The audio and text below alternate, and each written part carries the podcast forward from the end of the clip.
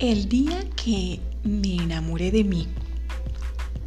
El día que me enamoré de mí, dejé de sufrir. Comprendí que sufrir siempre era una elección, consecuencia de aferrarme a algo que no era mío. Acepté el dolor de las ausencias y rechacé el sufrimiento de las despedidas eternas.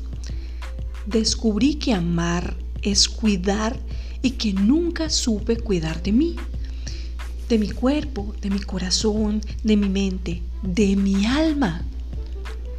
El día que me enamoré de mí, me permití disfrutar, sentirme merecedora de todo lo bueno que la vida tenía para mí y aceptar todo lo que la vida me quería enseñar.